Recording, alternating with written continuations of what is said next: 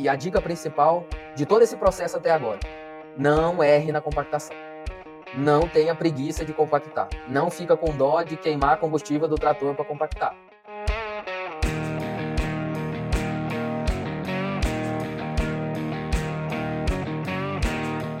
Fala ouvintes do Mais Rumo em Podcast, sejam bem-vindos a mais um episódio. Meu nome é Bruno Emanuel Barreto, sou estudante de Medicina Veterinária aqui do CAV da UDESC de Lages, Santa Catarina e espero que vocês gostem muito do episódio, assim como eu gostei de gravar. Lembrem-se de comentar o que vocês mais gostaram dessa conversa compartilhar com seus amigos e também clicar no botão de gostei. A partir de hoje vocês podem também se inscrever na nossa comunidade Mais Rumo em Podcast. O link vai estar aqui na descrição e é por lá que a gente vai compartilhar as principais novidades aqui do canal. Fique agora com a gravação. No episódio de hoje eu vou conversar com o Rafael Reis, um professor que veio para para a gente abordar um tema inédito aqui no Mais Rumo Podcast, que vai ser sobre silagem. Professor Rafael, seja bem-vindo ao Mais Rumo Podcast. Ô Bruno, é, obrigado, obrigado pelo, pelo convite. Uma satisfação poder é, conversar com você hoje, falar um pouquinho sobre silagem. E parabéns pela, pela iniciativa, né?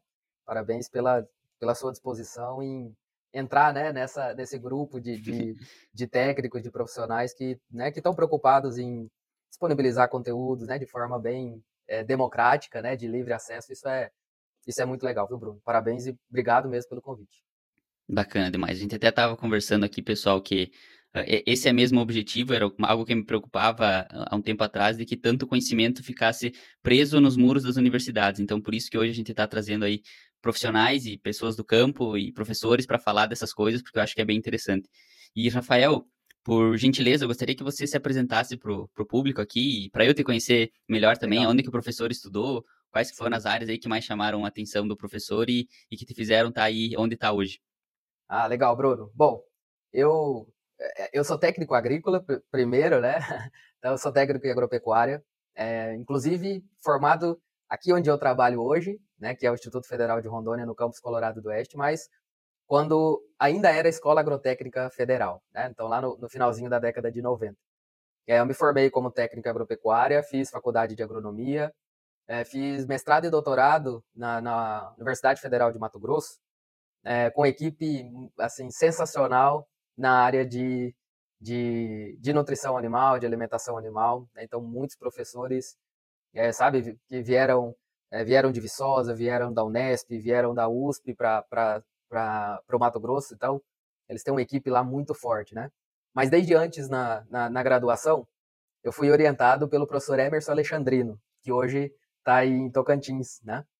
E, aí foi quando eu entrei nessa, nessa área de forragicultura, né? lá no comecinho, terceiro, quarto semestre da, da faculdade. E, e aí comecei a trabalhar com capim, né, com, com forragicultura, é, sempre trabalhei também na área de produção de culturas, né, a gente trabalhava bastante com, com integração na época, né, milho com capim e tal, então segui essas duas linhas, vamos dizer, mais agronômica na área de, né, de produção e na parte mais zootécnica na área animal. E aí, quando eu fui para o mestrado e doutorado, o meu orientador, o professor Joadil, ele atua mais na área de conservação, né? conservação de alimentos e essa parte de capineiras, né? de, de alimentos para seca. E aí eu fiquei mestrado e doutorado permeando nessa linha de, de alimentos estratégicos para seca e mais para o doutorado aí a gente foi mais fundo na área de silagem. Nós tínhamos na época um projeto em parceria com a Altec, né, do, dos Estados Unidos na época. Então a gente é, testou alguns produtos, né, alguns aditivos em, em silagem de cana de capim. E aí eu comecei a atuar bastante também nessa área de produção de silagem. Isso foi é, em 2010, né, 2010 e 11 mais ou menos. E aí, mas sempre, né, como a gente falou aqui antes, é, a área de pastagens como um todo, isso, sabe, me, me, me agrada muito, me chama atenção. É, é, eu me sinto mais confortável, né, em, em atuar. Então, tudo que envolve é, pastagens, manejo de pastagens e essa parte de conservação. E aí, é, em 2011, eu entrei aqui no Instituto Federal de Rondônia, Colorado do Oeste, que é a minha cidade natal, eu nasci aqui, né? Então, voltei para trabalhar aqui. E são quase 13 anos já por aqui, trabalhando né, com, com ensino, com pesquisa nessa área de floricultura, com esses projetos de extensão. Né? Então, a, é uma área que realmente eu gosto e, e é, é, o que eu gosto de fazer, ter esse contato com o produtor direto, com os técnicos. E nossa região, né, a gente está meio longe, né, do resto do Brasil. Então as coisas elas vão caminhando em algumas áreas um pouquinho mais devagar. E precisa disso, os produtores daqui, os técnicos daqui, é, precisam mesmo desse aporte, sabe? Então é, é, é, muito gratificante, na verdade, é muito legal. E nós estava até falando antes que o professor aí, Rafael, já, é, já tem um pé dentro do digital. Então, mesmo que vocês estejam longe hoje, vamos dizer assim, geograficamente, tem um ponto em comum que aproxima várias pessoas e conhecimentos. Como é que foi essa ideia, professor, de, de enfim, começar a produzir aí conteúdos para o YouTube, começar a ter um canal uh, movimentado aí nas redes sociais também? E por que, que surgiu essa ideia? Olha, Bruno, essa, essa ideia, ela começou a surgir aqui em 2014. É, eu tenho a sorte de trabalhar com alguns colegas, inclusive onde eu estou aqui agora é o nosso, o nosso estúdio, né? Legal. E nós, nós temos um grupo de pesquisa aqui, é, então trabalho, eu trabalho junto com o professor Ed, que é da área de informática, trabalho junto com o professor Glauber, que é da área de educação física, e trabalho junto com o Neirimar, que é jornalista e é, e é técnico administrativo aqui no campus. E todos nós somos envolvidos e gostamos dessa parte é, de produção de conteúdos, né? E o professor Glauber, ele começou um projeto em 2014 que se chama Projeto Judô, que é a, a área de atuação dele, de produção de vídeos, né? Muito legal, muito bem feito, porque antes, antes dele ser educador físico, ele também já trabalhava com fotografia, com filmagens, então ele entende, sabe, bastante disso. Aí juntou com o Ed, que entende muito da parte de informática, o Neymar dessa parte, né, jornalística, social. E, puta, eu comecei a trabalhar com eles, nós somos amigos, né, pessoais, e eu falei, cara, eu preciso fazer a mesma coisa, né, vamos dizer assim, copiar o que vocês estão fazendo é, para a área que, né, que, eu, que, eu, que eu atuo. E aí, em 2015, nós começamos aqui no campus uh, um projeto que se chama Projeto Ensilagem, que é o primeiro canal no YouTube né, que a gente tem.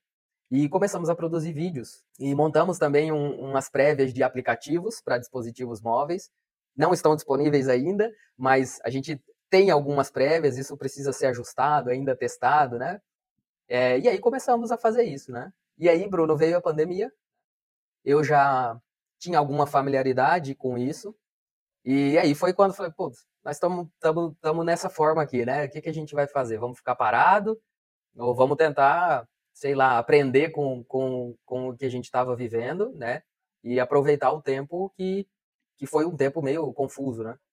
Então, é, uma, uma forma que eu né, enxerguei naquele momento foi, cara, eu gosto, eu entendo pouquinho, mas eu me viro para fazer algumas coisas, consigo fazer alguns vídeos, produzir algum, alguns materiais. E aí eu fui fazendo, né? E aí no YouTube, né? É, eu fiz uma série de lives, né? Tem umas cento e poucas lives ao, ao longo de dois anos, essas lives com, com convidados, né? E aí, no meio disso tudo, nós criamos o Silagem BR, que é um podcast, né?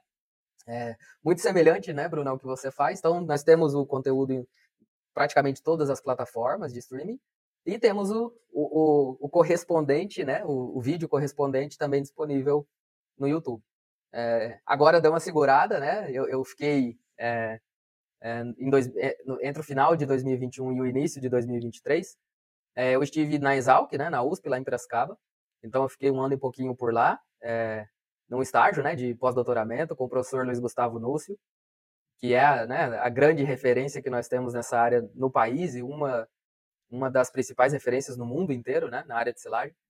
E como eu retornei agora em 2023 para cá, as coisas ainda estão adaptando, então, assim, eu estou indo meio de leve nessa produção de conteúdos porque é, fica um pouquinho mais difícil de conciliar. Legal, bacana, professor, essa história, esse, essas, esses cenários que você apresentou do porquê que surgiram e depois todos os links vão estar aqui também na, na descrição do canal. E, Legal. professor, o, o, tema que a gente propôs falar hoje é sobre silagem, como você já mencionou. E, e para mim é uma coisa que é um tema que sempre tem alguma coisa nova surgindo, mas mesmo assim hoje eu, eu quero que a gente foque aqui no, nos passos básicos, sabe, sobre isso. Sim. Então, eu, eu, também acredito que a silagem, professor, ou o silo, melhor dizendo, é quase que um indivíduo uh, como o boi, como a vaca dentro da fazenda. E tem muitos Sim. detalhes ali que a gente deve se, se atentar. Mas a primeira primeiro ponto para a gente discutir aqui, Rafael, é por que, por que, que a silagem hoje se tornou um alimento tão importante na alimentação de, de bovinos aqui do Brasil?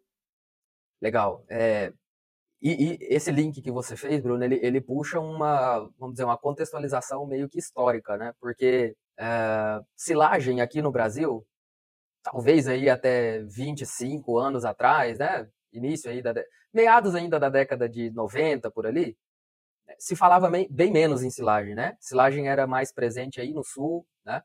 É, devido às condições climáticas, né? Períodos de difícil produção de, de comida para os animais, né? A pasto é, assim como acontece no Nordeste, né, em algumas partes, alguns períodos do ano.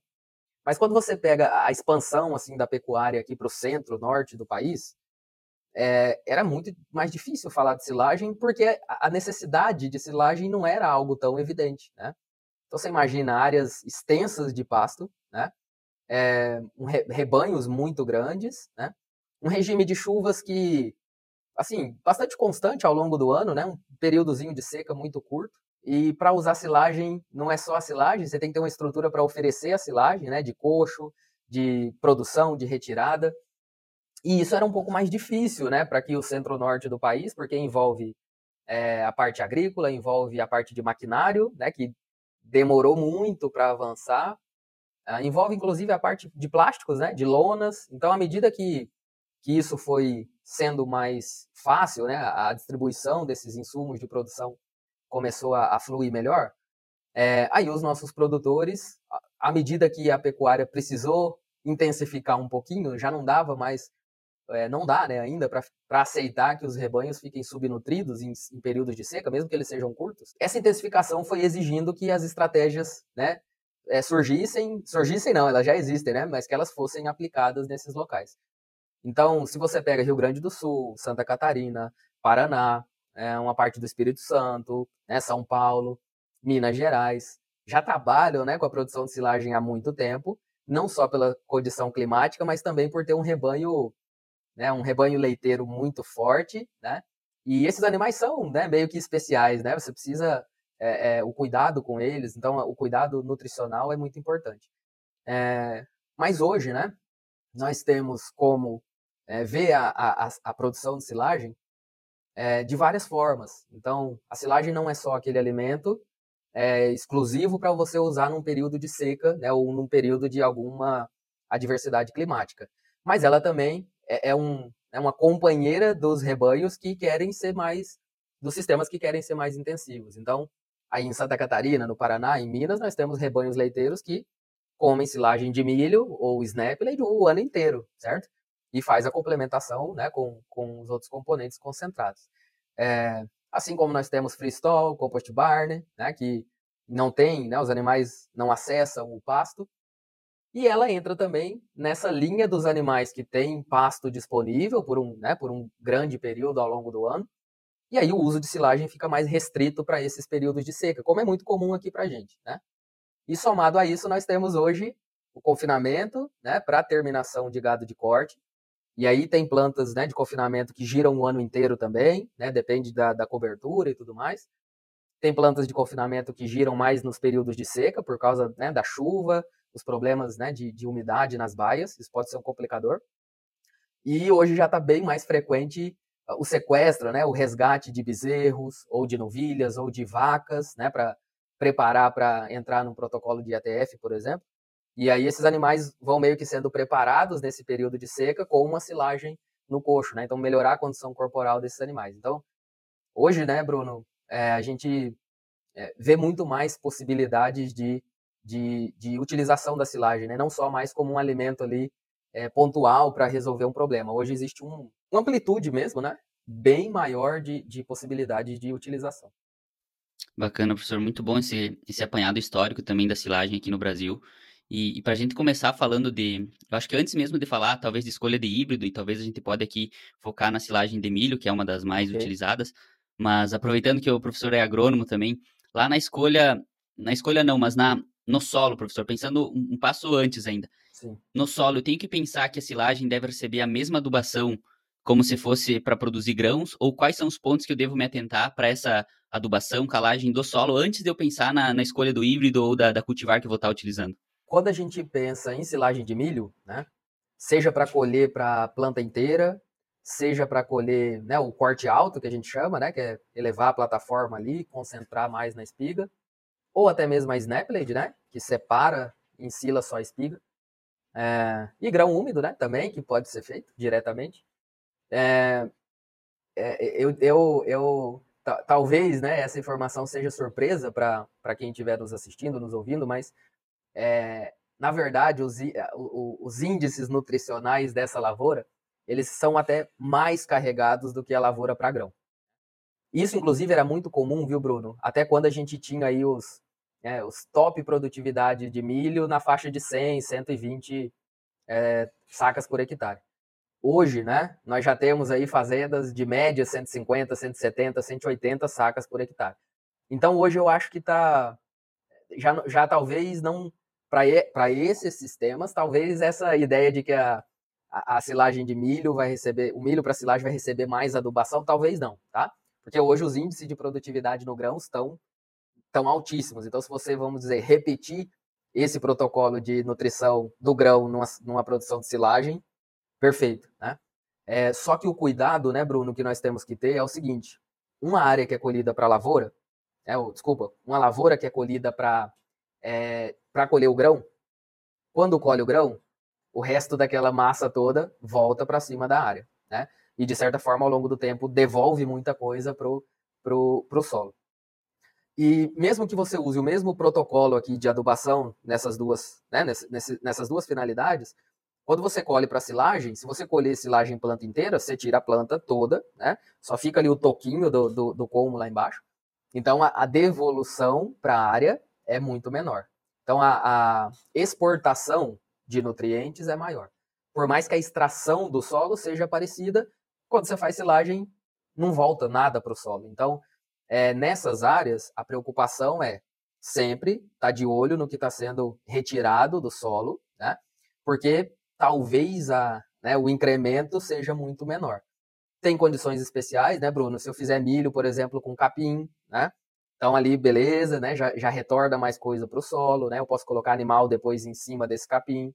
É, isso, né? Estimula enraizamento dentro do solo, né? E essas raízes que vão morrendo ali dentro, elas vão contribuindo com o teor de matéria orgânica, com né, a, a, a movimentação de nutrientes dentro do solo. Mas eu acho que mais do que a gente entender de né, doses de adubo é entender que um solo que você trabalha com produção de silagem de milho, ele tem que ser muito monitorado do ponto de vista químico, né? Porque é, se a gente descuidar, então, é, em geral, hoje nós temos o seguinte padrão: é, um, um, cultivo de milho de alta produtividade, a saturação por bases do solo, ela tem que estar ali perto da faixa de 70%. Tá? Se passar um pouquinho, seria até melhor é, solos aí de CTC, preferencialmente acima de 12, 15 centimol de carga por decímetro cúbico. É, e aí, da saturação por base, a gente precisaria aí de uns 60% dela ocupado por cálcio. E pelo menos uns 5% dela ocupada por potássio. Então, 5% da saturação por base ocupado por potássio, pelo menos uns 60% ocupado por cálcio. É, tendo fósforo, né, que é uma limitação dos nossos solos, tendo o incremento de fósforo mais solúvel disponível para a planta. E aí, trabalhando com adubação nitrogenada como né, um, um, plus nisso tudo, né? Porque a adubação nitrogenada, ela vai, é, tudo estando ok, ela vai vamos, te ajudar a definir o nível de produtividade que você quer chegar. E então, tendo fósforo disponível, vendo essa parte das bases, né, dos cátions trocáveis, o nitrogênio complementa isso tudo, né, guiando você para aquilo que você pode pagar, né? é, de, de, de, nitrogênio é, para a resposta que se espera ter na lavoura. Bacana. Professor, aqui no sul, eu acredito que a maioria das, das silagens que são feitas são de planta inteira, e pegando esse tópico que o professor levantou, devido a essa alta exportação de nutrientes da, da planta, depois que a gente finaliza o, o cultivo, o professor acha que seria necessário uma monitoração a cada entre safra de, de silagem, uma análise, uma análise de solo a cada entre safra, ou ou tem alguma frequência diferente para monitorar esse solo? Ah, perfeito. Eu, eu, diria, viu, Bruno, que às vezes é, os agrônomos aí que assistirem me desculpem, tá? Mas é uma coisa que a gente vê no campo, tá? Todas as, to, todo ano. E é uma particularidade de alguns produtores, principalmente alguns que têm áreas muito pequenas, né? E precisam produzir comida para os animais. E a gente ainda vê muito safra e safrinha de milho, né? Então faz um cultivo de safra no início do período chuvoso e faz um cultivo ainda na safrinha. E o máximo que dá para a gente fazer com esses produtores que precisam, né, é tentar dentro da propriedade, quando for possível, por questões topográficas, né, rodar um pouco de um ano para o outro, né, com esses cultivos e fazer no mínimo uma safrinha consorciada com capim para né, dar uma dar uma folguinha para esse solo, né? Quando é possível botar uma, uma, outra planta leguminosa talvez junto, um mix, a gente está até estudando algo nessa linha, é, para não ficar gramínea, gramínea, né? Enfim. Mas a gente sabe que isso acontece, viu, Bruno? E, e quando isso acontece, eu te diria que, às vezes, se você não está trabalhando com essa área já há muitos anos, que você tem um entendimento né, de construção do, do, da fertilidade do perfil do solo, às vezes seria interessante você fazer uma análise de solo prévia para o primeiro cultivo e talvez antes do da safrinha você também fazer para ajustar. Porque às vezes são áreas, né, Bruno? Aqui a gente tem muito disso em áreas que eram pasto. E eram pasto de 30 anos atrás, que nunca tinha sido mexido. Então, essas áreas elas costumam ser pobres quimicamente, né? Então, se você faz uma safra, faz uma adubação ali com base no que deu da análise, mas o solo não tem capacidade de fornecer muito mais do que aquilo que você colocou de, de input ali naquele momento. Então, às vezes, a safrinha seria um pouco comprometida em produtividade. Então, aí são condições muito específicas, tá, Bruno? Mas o geral é você fazer um planejamento ali de análise de solo pro, é, por ano, né? Então, faço para esse ano, para essa safra, antes do, da, do plantio do outro ano, faço de novo, né? E gradativamente, né, Bruno, principalmente fósforo e um pouco potássio também, é, à medida que você vai trabalhando um ano, dois, três dentro da área, dentro da propriedade, o solo vai, né, é, chegando a níveis mais interessantes, porque você vai colocando, né, mesmo que está extraindo, mas você vai mantendo esse nível de, de, de inclusão, né, de reposição é, de nutrientes no solo. Perfeito. Saindo do solo agora, professor, e indo para a escolha do híbrido, Quais são os critérios aí que, pelo menos, eu devo ficar atento na hora, na hora da escolha do, do híbrido? Ah, legal. Você tem duas horinhas para falar só disso? Porque são, são muitos critérios, né, Bruno? Muitos, mas assim, vamos, vamos tentar resumir e eu, eu, vou, eu vou dividir isso em duas partes. Qual é o primeiro critério? Bom, eu quero fazer silagem de milho, nós estamos falando de milho. É uma silagem cara, certo? Das que nós temos no Brasil, Talvez seja a silagem mais cara, com alguns pré-secados por aí também, mas é uma silagem cara, porque a lavoura de milho, bem conduzida para níveis de produtividade alto, ela exige desembolso. Então, quando eu falo caro, não é um caro no sentido é, pejorativo, não. É um caro porque o desembolso é muito alto, porque o retorno tem que ser muito alto também, certo? Então, mas é uma lavoura que demanda um desembolso alto.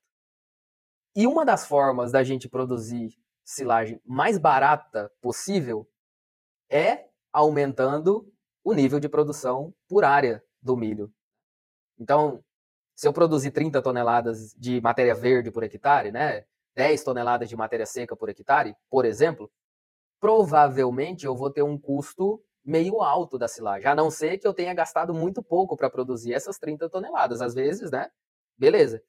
Mas eu estou usando um hectare para produzir 30 toneladas de milho que vão virar daqui um pouco 25 toneladas de comida de silagem disponível para os animais. Então, talvez eu esteja sendo pouco eficiente na produção de comida por área. Às vezes é necessário, tá? Porque o solo no primeiro cultivo às vezes não, não atinge níveis maiores, isso é compreensível. Mas a ideia é que a gente tente produzir o máximo por área, para que você em áreas menores consiga produzir a comida que o rebanho vai precisar naquele momento e para que você tenha uma silagem mais barata. A outra forma, né, Bruno, de reduzir custo, então você está falando aí de escolha do híbrido, eu estou falando de custo. Por quê? Como que a gente reduz custo na silagem? Produz mais e perde menos, concorda? Produz mais, perde menos. É a forma de fazer a silagem, o custo da silagem cair. E para perder menos, nós temos que ter cuidado em toda a parte, né, que, que nós ainda vamos falar do processo de ensilagem. Mas eu preciso de plantas, né, Bruno, que além de proporcionar esse ambiente adequado ali no silo para reduzir perdas e tudo mais, eu preciso de plantas que produzam muito, mas que mantenham ou que alcancem o nível nutricional que eu espero dessa silagem. E se eu vou fazer uma silagem de milho, é porque eu estou bastante preocupado com a nutrição do rebanho que vai receber essa silagem. Seja animal de corte no confinamento, é, que ela entra como volumoso, como a parte, né, de, o componente fibroso da dieta, mas ela entra com bastante energia também, né, amido. E quando a gente vai para é, gado leiteiro, aí a importância dela é maior ainda, né, porque ela é um alimento fibroso, volumoso, que oferece muita energia. Então você consegue proteger também, né, a saúde ruminal dos animais, colocando um componente muito energético, mas que, né, é menos agressivo, né, para a comunidade microbiana do rumen. E aí vocês com certeza sabem muito mais do que eu sobre isso. Então, quando a gente vai escolher um híbrido, Bruno, nós temos essa primeira linha, agronômica, né? É, uma dica que eu sempre dou, independente do nome da empresa, ok? Que comercializa semente. Mas escolha é um híbrido de uma empresa que tenha procedência, que seja uma empresa que te garanta um pós-venda, que ela tenha informações para os híbridos da parte bromatológica da silagem, porque se ela tem isso, realmente ela tem híbridos que são recomendados para silagem, que passaram por algum né, programa de melhoramento, filtrando aqueles híbridos que são aptos para grão, mas também são aptos para silagem, ou são mais aptos para silagem, certo? Então, escolha os híbridos das empresas que são confiáveis e que têm essas informações para te fornecer sobre a possível silagem né, que pode ser produzida a partir dele. E não descuide com esses híbridos da parte agronômica mesmo. Ele tem que ter tolerância a algumas lagartas, a alguns coleópteros, dependendo da região. É, você escolhe um híbrido que tem uma tecnologia né, de transgenia que não segura lagarta, por exemplo, mais, e aí esse produtor tem uma queda de produção e um custo mais alto, porque ele vai querer entrar com inseticida para controlar a lagarta toda semana. Só que a lagarta não morre mais depois que ela passa ali do primeiro Inster, né? Então o produtor fica aplicando inseticida igual um doido, não controla a lagarta, certo? E faz o custo de produção ir lá em cima. Então hoje nós temos materiais, né, principalmente os que têm a tecnologia VIP, né, Viptera, VIP3, Leptra, é, Treceptra, que são materiais que têm essa molécula que pelo menos para nós aqui, eles controlam é, melhor as lagartas, né?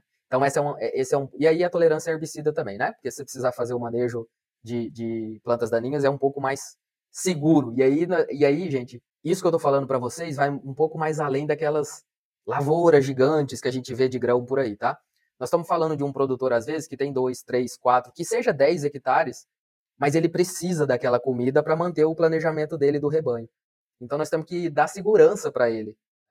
É, é, ele, ele tem que entender que ele vai produzir um híbrido que atende aquilo que ele precisa de comida em produção e que essas plantas daninhas, essas pragas, né, elas não vão comprometer esse nível de produtividade. Então, a gente precisa apelar para materiais que nos dão essa segurança, né, essa segurança maior.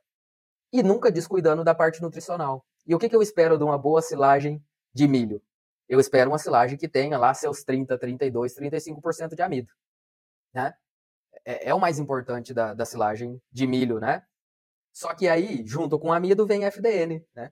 Então, a relação desses dois é direta, né? Se você tem um híbrido com 55 de FDN, ele talvez não chegue a 20% de amido. Então, eu preciso de um híbrido ali na faixa dos 45 de FDN no máximo, 42, 45, pensando que a soma desses dois vai dar 72, 75%. Né? Então, se eu tiver um híbrido ali na casa dos 45, é provável que eu tenha uma silagem próxima dos 30% de, de amido. Né? Se eu conseguir ter um híbrido com 42, talvez eu possa ter um amido de 32, 34, né? E aí essa relação ela, é, é, ela deve ser vista assim com bons olhos, né? E obviamente, né? Aí depois vem a parte de degradação disso, digestibilidade da fibra, né? Que é, a gente espera que seja uma digestibilidade um pouco mais alta, acima de 50, 55, 60%, né?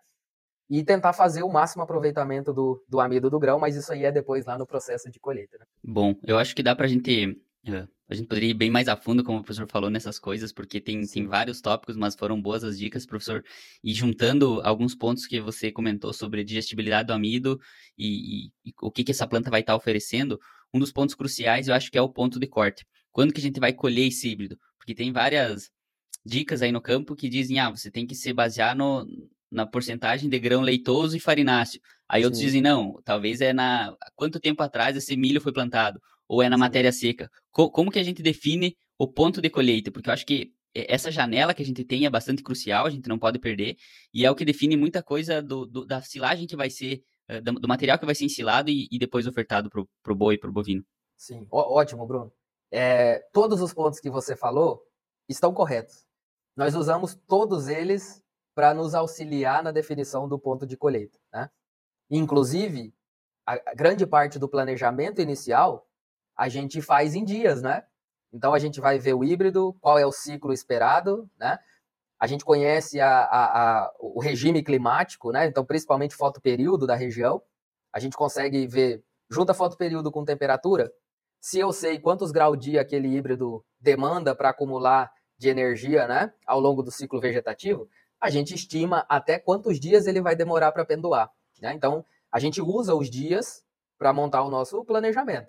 Depois que o milho pendoou, aí é meio que padrão. Né? Então, ali 15, 20, 30 dias, começa a formar espiga, encher grão, e aí, aí vai para a fase final de maturação do grão. Então, dias, óbvio que a gente usa sim, né? Mas a gente não fixa, certo? Ah, eu vou colher o milho com 90 dias, vou colher com 80, vou colher com 120. Não, isso a gente não faz. Talvez no grão é possível fazer, porque no grão você colhe seco, lá no final. Então, se você fixar e planejar, ó, eu vou colher ele com 150 dias ou com 120 dias.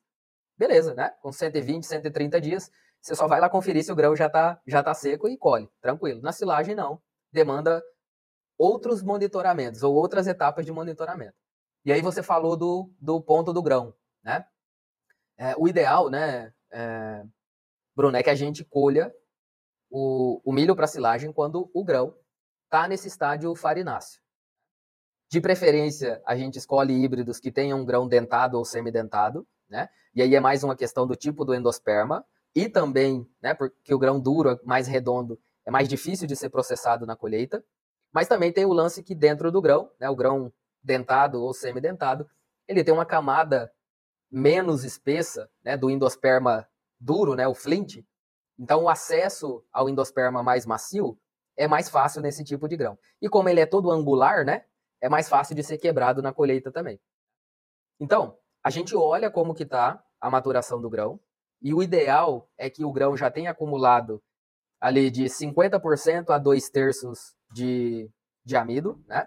Então a gente olha aqui do topo do grão até a base perto do sabugo, e a gente vai vendo como é que tá aquele avanço ali da linha do leite, que na verdade é o avanço da linha do amido, né? Então o amido vai avançando e tirando aquela parte mais branquinha do grão. Vai avançando e tirando aquela parte mais branquinha do grão. Mas isso, Bruno, é, é só um indicador, certo?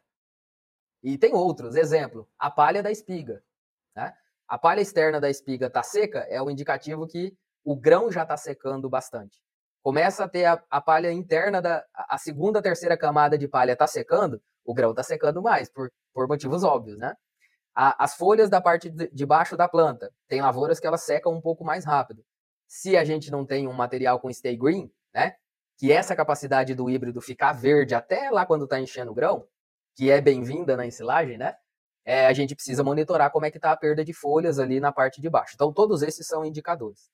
Mas onde que eu defino realmente, Bruno? É, ó, agora eu preciso entrar colhendo. Nós precisamos fazer uma relação de duas coisas aqui. Que máquina que você tem para colher, certo? E a capacidade que você tem de colher, processar e compactar esse material. Então, se eu tenho uma máquina top de linha, o que é uma máquina top de linha? Uma automotriz, né? uma, uma colhedora autopropelida, que tem lá no, né, dentro da máquina um mecanismo de cracker, de quebramento de grão, então ela tem, né, Bruno, dois rolos assim, né, que vão trabalhando aqui. Eu mudo essa distância entre eles, né, e aí isso impacta no processamento do grão. Então deixa eles pertinho aqui um milímetro para processar grão. Se eu tenho essa máquina, certo? Eu posso tranquilamente começar a entrar numa lavoura colhendo milho com 35% de matéria seca. 36, até 38. Aí vocês vão falar, puta, mas material com 38% tá muito seco, não tá? Depende, né, Bruno? Porque se eu tenho uma planta com stay green para silagem que já foi desenvolvido, o grão vai estar tá quase cheio e a planta está verdinha. Né? Começa a morrer um pouquinho mais de folha, só que quanto de amido essa planta colocou a mais no grão? A chance da gente ter. O amido é muito mais pesado que a fibra no fim das contas. Então, quanto mais amido a gente coloca, melhor aquela relação de FDN, não é isso? Com, com, com o amido. Então, essa possibilidade de colocar mais amido faz com que, se eu tenho uma máquina que consegue colher bem, que consegue triturar bem e que consegue quebrar esse grão mais seco, que é mais difícil, concorda? Eu posso colher com 35, posso colher com 38. Essa máquina colhe rápido. Ela colhe 100, 130 toneladas por, por hora, né? O que, que isso quer dizer? Isso quer dizer que, vamos colocar aí 5 hectares, né? Produzindo aí 50 toneladas de milho, essa máquina colhe em duas horas, certo? Então, eu não preciso me preocupar que eu vou começar a colher hoje e terminar daqui cinco dias. Não. Então, eu espero até o ponto que dá, um dia você entra e colhe o que, o que tem para colher. Né? É, agora, no outro ponto, se você tiver aquelas máquinas tracionadas pelo trator, não é, de arrasto, então elas vão ser ligadas ali nos três pontos ou lá na frente do trator, mas elas dependem da potência do, do trator para funcionar. É, aí, essas máquinas em geral não têm mecanismos de processamento de grãos, aí vou abrir um parêntese, algumas empresas no Brasil hoje já disponibilizam máquinas né, dessas de arrasto com algum mecanismo que ajuda a processar grão, tá? É diferente da automotriz, mas já existe, então melhor, ok? Melhor. Só que essas máquinas, elas é, é um pouquinho mais difícil você ajustar no campo. Para você conseguir quebrar um grão mais seco e picar uma palha mais seca, essa máquina talvez ela tenha algum problema, certo? Em garantir um bom equilíbrio entre tamanho de partículas e quebramento de grãos. Aí, Bruno, nesse caso, o ideal seria a gente recomendar o início da colheita ali por volta de 30, no máximo 32%. Aí esse 32% de matéria seca depende do tamanho da área que você vai colher e da quantidade de máquinas que tem. Porque se você tem uma área que essa máquina demora 5 dias para colher, em geral nessa fase, aumenta 0,5%, 0,7% de matéria seca por dia. Então, às vezes, você começa a colher com 32, termina de colher com 36. E aí você vai jogar em cima do silo aquela massa pior processada lá em cima, né? E vai acumular muito ar ali depois no processo de compactação. Então, aí você tem que ter um pouquinho mais de cuidado, talvez começar a colher um pouquinho mais cedo. Mas uma dica também, Bruno, não entre para colher antes dos 30%, a não ser que seja uma condição muito pontual, tá? que você depende de um maquinário que só pode passar ali naquele momento, né?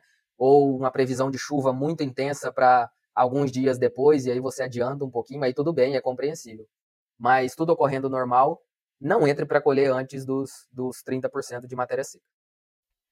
Ficou bastante claro, professor, e, e só pontuando que a matéria seca e sendo um dos principais indicativos, ela também não é difícil de fazer. Muita gente pode usar aí air fryer da mãe ou micro-ondas e, e, chegar nesse Sim. ponto, saber esse número, né? É uma coisa que não Sim. é tão, tão tecnológica assim pra gente chegar. Sim. Ou, ou, da esposa, né, Bruno? Mas aí o negócio fica mais complicado, né? eu fiz isso esses dias atrás. esses dias não, já tem uns dois anos, eu tava na pandemia. E aí eu fui fazer um vídeo, né? É, tem um vídeo no YouTube que eu, que eu fiz do passo a passo. E eu peguei air fryer lá de casa, né, cara? E é, e é uma Philips Valita, sabe? E, e aí você imagina uma air fryer que já estava usada, né, na cozinha, com gordura e tudo mais. Quando eu coloquei ela, né, para secar o material, aquilo grudou todo. Em resumo, tive que comprar outra. mas tudo bem. É, mas é, é, é, totalmente possível, né, Bruno? Muito fácil, inclusive, de fazer. Antes a gente precisava, dependia de um coster, né, um, um medidor de umidade, que já é um pouco mais difícil ou até mesmo o micro-ondas. Eu não gosto muito do micro-ondas. É, não é que eu não gosto, tá? É que ele é mais demorado e é mais complicadinho ali, tá? Pra você fazer. Air fryer é muito prático. Tem uma correlação ótima. Eu mesmo aqui repeti com vários materiais, Bruno. Com capim, com capiaçu, que é mais úmido, com milho, com sorgo. É, eu, eu repeti isso com muita coisa aqui e funciona muito bem, sabe? A correlação é muito, muito boa para você tomar uma decisão de campo. Né? Então, é, é muito fácil fazer, né? E, e aí, por que dos indicadores que a gente falou, linha do leite, etc. Se eu vi que está perto, né? Aí eu vou na área, faço uma amostragem hoje, né? Boto no air fryer e vejo aqui, opa, tá com 29 de matéria seca. Beleza? Posso passar aí dois dias, três, ou até mesmo no outro, depende da sua pressa. Vou lá e faço de novo. É um negócio que você faz todo dia, né? Muito simples, muito prático de fazer. Você precisa de um air fryer e uma balancinha dessas de cozinha que a gente compra aí de 20, 30 reais, sabe? Então, isso facilitou muito, né, né Bruno, a, a tomada de decisão nós como técnicos, mas é uma ferramenta que, se você vai falar para um produtor que vai plantar milho, né, todo ano para fazer silagem, o que, que é o custo de um air fryer, que pode ser daquela baratinha, tá? 200, 250 reais. O que, que é 200, 250 reais no custo de um hectare de milho para um negócio que você vai usar por muitos anos? Então, o produtor pode ter uma dessa em casa, ele abre o celular lá, vê o vídeo no YouTube lá que a gente fez, uma vez, ele viu, dali para frente é automático, ele consegue, ele consegue monitorar isso né, na casa dele sem problema nenhum. Beleza, a gente até vai deixar aqui na descrição do episódio também esse vídeo, Rafael. E agora acho que a gente pode, a gente pode caminhar para para a fase final ali, vamos dizer, desses processos todos, que é o, o, enchimento aí, a compactação, o acondicionamento da forragem. Então a gente colheu, a gente vai levar para o silo. O que, que, seriam aí uns pontos só para uns pontos para a gente ficar atento nesse, nesse, nessa etapa e também se hoje o que, que o professor acha, se funciona, se não funciona, os inoculantes, quais que são as funções desse, desse produto que pode entrar, é um insumo que pode entrar aí na, na produção da, da silagem. Legal, legal. Então vamos lá, deixa eu tentar fazer isso numa ordem cronológica. Colheita, né, picagem, ou colheita com inoculação já, dependendo da máquina, né? Ou colheita, deposição no silo, inoculação, se isso for manual. Então, inoculação ou aplicação de algum aditivo, né? É, os inoculantes, né, que são os aditivos biológicos, microbiológicos, que podem vir associados a enzimas também, né? Então ele pode ser biológico enzimático. É, em geral, Bruno, eles têm funções meio específicas, sabe? Então, se eu pego um inoculante para cana de açúcar, um inoculante para silagem de capim, um inoculante para silagem de milho de planta inteira ou para silagem de grãos reidratados, eles têm especificidades. No fim das contas, todos eles quase visam melhorar o padrão de fermentação dentro do silo tentar conduzir o máximo possível para que lá dentro aconteça fermentação lática, né? Seja com bactérias heterofermentativas, que produzem ácido lático mais outros ácidos orgânicos, seja com bactérias homofermentativas, que são especializadas em produção de ácido lático. Então depende do material. Se eu tenho um material com baixo teor de carboidrato solúvel, que é o substrato, a comida para essas bactérias no silo, talvez eu tenha que botar um inoculante, né, que tenha uma enzima que ajude a quebrar um pouco a fibra, disponibilizar mais glicose lá dentro e colocar uma gama de bactérias que conseguem produzir mais ácido lático com pouco carboidrato solúvel, entende? Então, se eu for para uma silagem de capim, uma silagem de capiaçu, certo? Eu devo usar uma estratégia parecida com essa. Quando eu vou para uma silagem de milho de planta inteira, talvez a gente busque um equilíbrio entre bactérias hetero e homofermentativas. Por quê? Potencializa a produção de ácido lático no silo, certo? Mas o milho, isso pode, entre aspas, ser um tiro no pé, dependendo do caso. Pelo seguinte, quando a produção de ácido lático é muito alta, né, e isso é normal acontecer no milho, é ótimo do ponto de vista de conservação dentro do silo, de manutenção dos nutrientes. Só que quando a gente abre o silo, não é isso, e expõe o material ao ar, aquilo é degradado muito mais facilmente, certo? Então, as bactérias heterofermentativas, elas ajudam a proteger isso daí muito mais facilmente, certo? Então, as bactérias heterofermentativas, elas ajudam a proteger isso daí. Porque a produção, principalmente de ácido acético, além de contribuir com melhoria na quebra de prolamina, que aumenta a digestão de amido, né, do grão, esse ácido acético ele é deletério contra a levedura. Então, quando a gente expõe ao ar, o ácido acético ele ajuda a proteger ali a silagem do painel do silo contra a levedura, porque quando a levedura vem, ela começa a consumir ácido lático, a levedura não é o problema principal, só que ela consome ácido lático, o pH que estava baixo sobe, né? Então, diminui ácido lático, diminui a acidez, o pH sobe. Quem que vem depois? Os fungos filamentosos. Aí a degradação do material é muito grande. Então, nesses materiais ricos, né, talvez a gente use essa estratégia de um inoculante que vai produzir ácido acético e ajuda a dar um tempo de prateleira maior. Eles funcionam sim, né? eles ajudam sim, até porque as empresas trabalham durante anos selecionando cepas de bactérias mais eficientes, mais eficientes do que aquelas nativas que já vêm do campo com o material. E aí tem os ácidos, tem os sais, que também têm funções específicas. Você pode usar um ácido para acelerar a queda do pH, não é isso? Num material que tem pouco carboidrato solúvel. Você pode usar um sal, né? um sal de benzoato, por exemplo, que tem uma função parecida com o ácido acético, que é proteger o painel do silo, tá? Na, na, na no, no, período de exposição aeróbica, tá, Bruno? Então, o que, que eu faço de recomendação de inoculante? Não existe uma recomendação padrão, tá? Não existe um aditivo ótimo.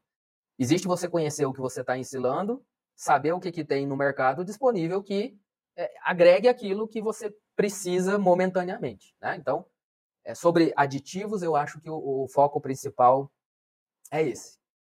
Agora, a partir do momento que você colheu e vai botar no silo, nós vamos agora fazer um, um paralelo assim. Primeiro, E, e acredite, Bruno, ainda é uma coisa que ah, os produtores erram muito, tá? Não quem já faz silagem aí há 10 anos, beleza. Mas produtores que estão iniciando, às vezes eles erram muito, que é no dimensionamento do silo, que tem total relação com a quantidade de silagem que vai estragar lá na hora que está usando. Então, por exemplo, quem usa pouca silagem no dia, né, esses produtores de leite que tem um rebanho menor, tem que fazer silo estreito. Né? Tem que fazer silo estreito. Mas não estreito ao ponto do trator não conseguir compactar em cima, certo? Então, ali, duas vezes a largura do trator que vai compactar, algo do tipo, tá? Mas tem que ser o silo estreito, por quê? Porque imaginem que né, o silo olhando de lateral, né? Olhando a lateral do silo, eu vou fatiando ele como se fosse um pão, né? Então hoje tiro uma fatia e vou aqui, ó. E quando o silo é muito largo, essa fatia é muito estreita, não é isso? Muito pequenininha.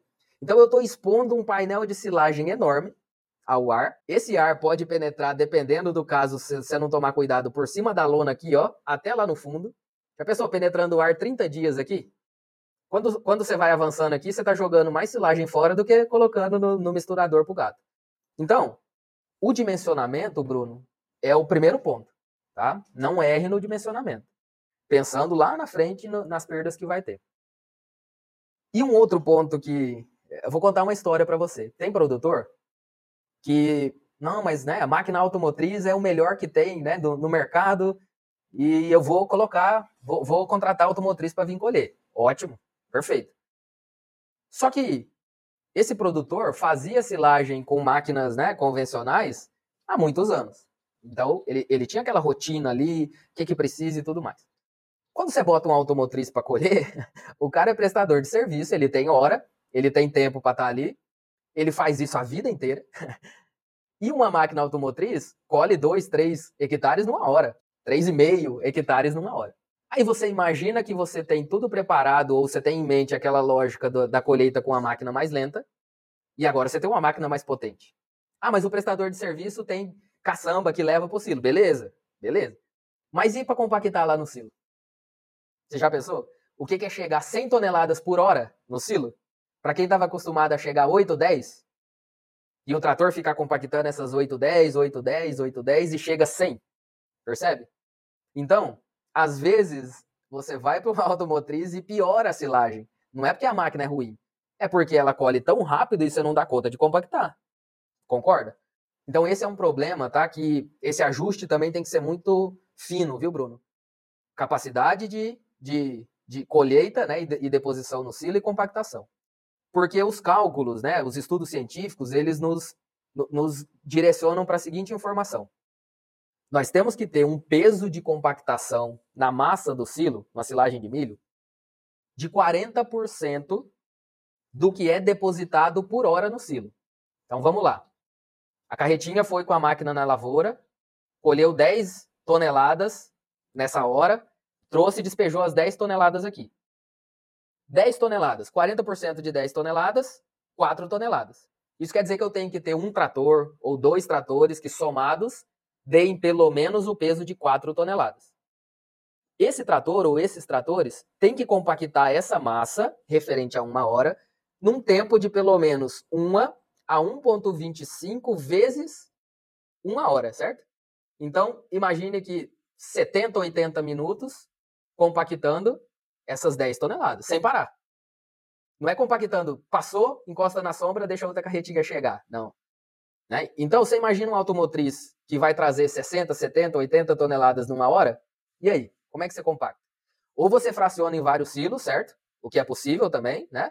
Faz três silos menores, deposita e vai compactando, né? Traz três tratores menores, beleza? Ou você tem que ter um peso de trator muito grande em cima para compactar tudo de uma vez, tá? Então já falei desse mecanismo, já falei da compactação. E, e esse ajuste ele é muito importante. É, e a dica principal de todo esse processo até agora, não erre na compactação. Não tenha preguiça de compactar. Não fica com dó de queimar combustível do trator para compactar. Não bota um trator que tem tá ruim a caixa de câmbio para compactar. Porque você vai ferrar com a vida do operador, ele vai ficar bravo e ele não vai querer compactar. Porque cada hora vai que volta que ele tem que dar ré, vai não sei o quê, a mão já fica só o calo aqui e ele fica bravo com aquilo, né não? É verdade. Você tem que pegar um trator ajustadinho, tá? uma caixa de câmbio ali funcionando muito bem, o cara ficar animado e, e não ver problema em compactação. Parece que é besteira, né, Bruno? Mas é o que acontece. Em geral, a galera pega o trator mais velho, não é isso? E bota para compactar. Aí é caixa seca, é um trator é complicado. É, parece, parece besteira, mas não é. Mas é o que acontece. Em geral, a galera pega o trator mais velho, não é isso? E bota para compactar. Aí é caixa seca, é um trator é complicado. É, parece, parece besteira, mas não é. Show de bola, professor. E eu acho que a gente abordou bastante muitos tópicos aqui e até uma Sim. das perguntas era quais, quais que eram os, os maiores erros, mas você você também comentou aí e, e até uma vez eu lembro que essa foi meu irmão que me falou que o trator que mais tem que trabalhar no dia da, da ensilagem é o trator que fica em cima do silo, né? Então Exatamente. esqueça o que está lá cortando e foque em compactação, que isso vai ter relação direta com a, o que, que vai acontecer depois embaixo da lona, uh, a, a, qualidade da silagem em alguns pontos bastante cruciais, né? Com certeza. Acho que, acho que para a gente ir se encaminhando aqui, Rafael, para o fim aqui da nossa conversa, apenas eu queria pontuar como é que então o produtor, de forma simples, avalia a qualidade da silagem que ele fez e se e, e, se ele consegue monitorar onde é que foi o erro dele. Se, a partir do, do, do resultado que ele tiver nessa ah, análise, legal. não sei, ele consegue já saber, ah, tenho que melhorar isso para o ano que vem. O que, que vai acontecer depois embaixo da lona, uh, a qualidade da silagem em alguns pontos bastante cruciais, né? Com certeza. Acho que, acho que para a gente ir se encaminhando aqui, Rafael, para o fim aqui da nossa conversa, apenas eu queria pontuar como é que então o produtor, de forma simples, avalia a qualidade da silagem que ele fez e se e, e, se ele consegue monitorar onde é que foi o erro dele. Se, a partir do, do, do resultado que ele tiver nessa ah, análise, legal. não sei, ele consegue já saber, ah, tenho que melhorar isso para o ano que vem. Legal. Bom, é, antes de ensilar, o monitoramento começa lá na colheita, né, Bruno? Quando você está colhendo para ensilar, o ideal é que você tenha um conjunto de peneiras, né, o conjunto Penn State, é, e aí você vai ver como é que está a distribuição de partículas, né? Então tem a peneira de 19 ali, que o ideal é que fique menos de 8, 10% retido, ou seja, não ter muias partículas né, maiores do que 2 centímetros.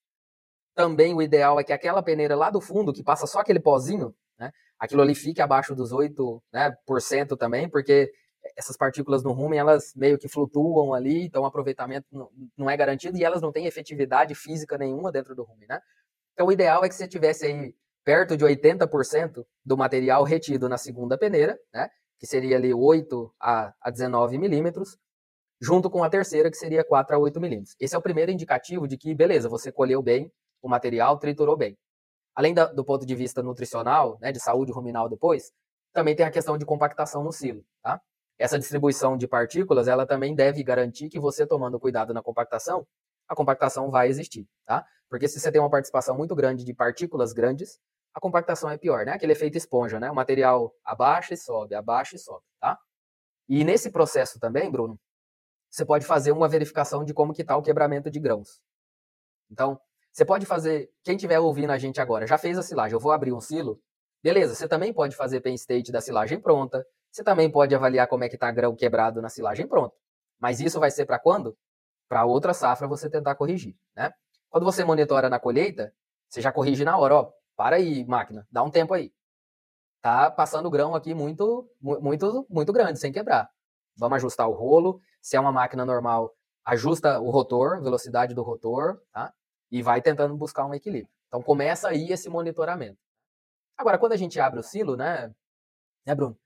O cheiro, tá? É primeiro ali característica quando aquele cheiro é aquele ácido agradável, né, adocicado, é, parecido ali com o cheirinho né, de, um, de uma azeitona, de um milho verde. Como é um, um processo muito semelhante de conservação, esse é um indicativo de que, pô, foi legal, sabe? Conservou ali dentro. Se a gente percebe um cheiro muito indo para o lado podre, né, da putrescina, é porque provavelmente houve uma ação muito grande de clostridio. Então aquele cheiro um pouco mais forte, um pouquinho mais desagradável, né? Isso pode indicar que embaixo ali do silo Talvez tenha acumulado água porque colheu talvez fora do ponto.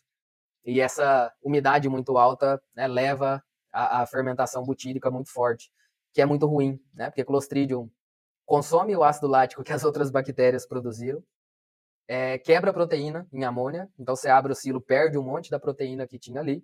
Além da onde está contaminado, isso vai para o lixo. Então é muito ruim, né? Então esse visual você consegue fazer, em geral, na parte de baixo do silo, aquele chorume, aquela parte preta, vai indicar é, momento de colheita errado. E se a gente tiver lá em cima do silo, né, na parte do topo do silo, uma camada ali escura muito grande, isso pode ser basicamente duas coisas. Compactou é, mal, né, numa, numa forma é, inadequada ou insuficiente. Então, quando você fechou com a lona, ficou muito ar, o ar acumula ali e queima toda aquela parte superficial. E o outro problema pode ser de vedação, né? Então, lona furada, lona de baixa qualidade que é muito porosa. Né? Hoje nós temos tecnologias né, de filme plástico que garantem quase 100% de é, bloqueio de oxigênio no silo. Então, se você vê aquela camada preta ali por cima, né, é um indicativo de que ou não vedou bem, ou não compactou bem, ou as duas coisas, né? Ou você não protegeu o silo, entrou um cachorro, um tatu, um cavalo, pisou, né? E furou e, e aí beleza, foi embora. É... E no painel do silo, né, Bruno? A gente pode ver manchas às vezes. Aquelas manchas de bolor mais avermelhadas, ou acinzentadas, ou esverdeadas. Quando a gente vê isso lá dentro, pode ser algum bolsão de ar que ficou, ou também isso pode ser um indicativo lá, vai passando os dias que você está usando, né? Quando você começa a ver mofo, começa a ver coisa estragada, quer dizer que você está manejando mal a utilização do silo. Você está deixando muito exposto ao ar, talvez retirando a quantidade é, pequena de silagem por dia e expondo muito, e aquilo ali vai desencadeando esses processos de desenvolvimento de fungos, né? Eu acho que esses são os, os principais indicativos, né, né, Bruno, do ponto de vista assim sensorial e visual, né, que, que o produtor mesmo consegue fazer é, no campo, sem precisar é, ver uma análise em laboratório, isso já é possível de ver, né? Agora, a qualidade da silagem, aí você precisa coletar, né, uma amostra representativa lá do silo e mandar para um laboratório e ver se tem aquilo que a gente falou no começo ali, né, da, é, relacionado aos nutrientes, a qualidade da silagem. Muito bom, professor. Ficou claro aqui na nossa conversa a riqueza de detalhes que a gente tem que se atentar num, num processo de produção de silagem, desde o solo, do silo, do ensilamento. E e isso é bastante bacana a gente ter trazido esses tópicos aqui para o pessoal. Eu Legal. queria agora, professor, encaminhar para as perguntas finais, que não necessariamente são técnicas, mas que eu gostaria bastante de ouvir também. A primeira delas é qual que é o livro que o professor mais recomenda, o livro que o professor uh, mais deu de presente e também o livro de cabeceira hoje, se o professor puder compartilhar aqui conosco. Putz, vamos lá, muito, muito legal. Eu diria que nessa, nessa área, é, eu, eu até fiz um, acho que foi ano passado, uma sequência de, de postagens no Instagram com livros muito antigos, né, material da, da, do arquivo do professor Núcio, lá na, na Exalc, que são livros fantásticos, sabe? É assim, são, são, páginas que você começa a ler e não dá vontade de parar de ler, porque é um material ali base, sabe? Estudos básicos sobre silagem. E são livros muito legais. Mas são livros que hoje a gente já não tem acesso, assim, né? É, mas o, o, eu, eu, recomendo um livro, né? E tanto para presente quanto cabeceira, que envolve forragicultura, né? É um livro, o nome dele é Forragicultura mesmo. Eu podia ter trazido aqui, mas acho que dá para pôr aí a, a, capinha dele depois na edição. É, é um livro do, do professor Tiago Bernardes, da UFLA, é, junto com o Dr. Gustavo Siqueira, da Apta Colina, e mais uma colaboradora. E é um livro que fala de forragicultura, né? E aí engloba tudo, viu, Bruno? É, pastagens, gramíneas, etc. Mas é um livro que, na parte de conservação, ele também é bem completo. Então, eu garanto que se você ler os capítulos lá que estão dedicados à parte de ensilagem, por exemplo, é, você já consegue ter uma base assim tremenda e fantástica pela capacidade desses autores de, de relatarem né, e repassarem essas informações para a gente. Então, eu acho que, que esse livro, é, do que nós temos né, aqui no Brasil, é, de referência, eu acho que ele é o, o, talvez o mais completo, Bruno. Professor, eu pesquisei aqui, será que Exato, é esse, esse mesmo. Exato, vou, esse aí. Já esse vou aí. deixar aqui pro pessoal a Exatamente. capa, uma capa verde que tem Isso, a, a última autora Gislaine, é isso, né? Desculpa que eu esqueci o nome na hora de falar. Tem Ricardo Andrade Reis, Ricardo. Thiago Bernardes e Gustavo isso. Siqueira. Ah, isso, isso. Professor, professor Ricardo Reis, da Unesp, professor uhum. Gustavo, da, da APTA, e o professor Tiago, da, da UFLA, exatamente. Legal. E, professor, essa pergunta é bem, bem característica, porque o professor leciona para uma grande quantidade de alunos hoje, já teve contato com várias pessoas, com vários aprendizes aí na, no meio do caminho e talvez tenha percebido algumas características que vão ajudar a responder essa pergunta que eu, que eu faço aqui, principalmente para professores, que é o que, que, na sua opinião, difere um aluno normal de um aluno de sucesso? Olha, Bruno, isso, isso é muito legal, né, cara? Isso a gente faz um, consegue fazer um exercício é, mental muito interessante. É, o que, que eu tenho visto, Bruno? Eu acho que o primeiro ponto é comprometimento, responsabilidade com aquilo que você pega para fazer. Então, se você é aluno agora, o que, que eu acho que é a principal característica que pode ser traduzida num sucesso posterior? É o comprometimento que você tem em fazer aquilo que você está fazendo, né? A responsabilidade que você tem que, que ter com aquilo. É óbvio, a nossa vida ela tem várias outras coisas, né? Você está numa escola, numa faculdade, tem um momento de curtição, tem que aproveitar mesmo, é óbvio. Mas isso não quer dizer que você, né, é, seja descompromissado por conta disso. Então eu acho que é, quando você pega uma coisa para fazer, você tem que ter comprometimento e tem que res ter responsabilidade com aquilo e tentar fazer da melhor forma, certo? Não importa o que seja. Ah, nós estamos falando aqui hoje de uma gravação. Eu tenho certeza que nós dois estamos tentando fazer o melhor, não é? Como nós vamos fazer, como a gente vai. É isso, né? Nos detalhes, certo? Porque quando você começa a prestar atenção nos detalhes e ter esse comprometimento com os detalhes, você acaba é, indo bem. E o bem não quer dizer que você vai acertar sempre.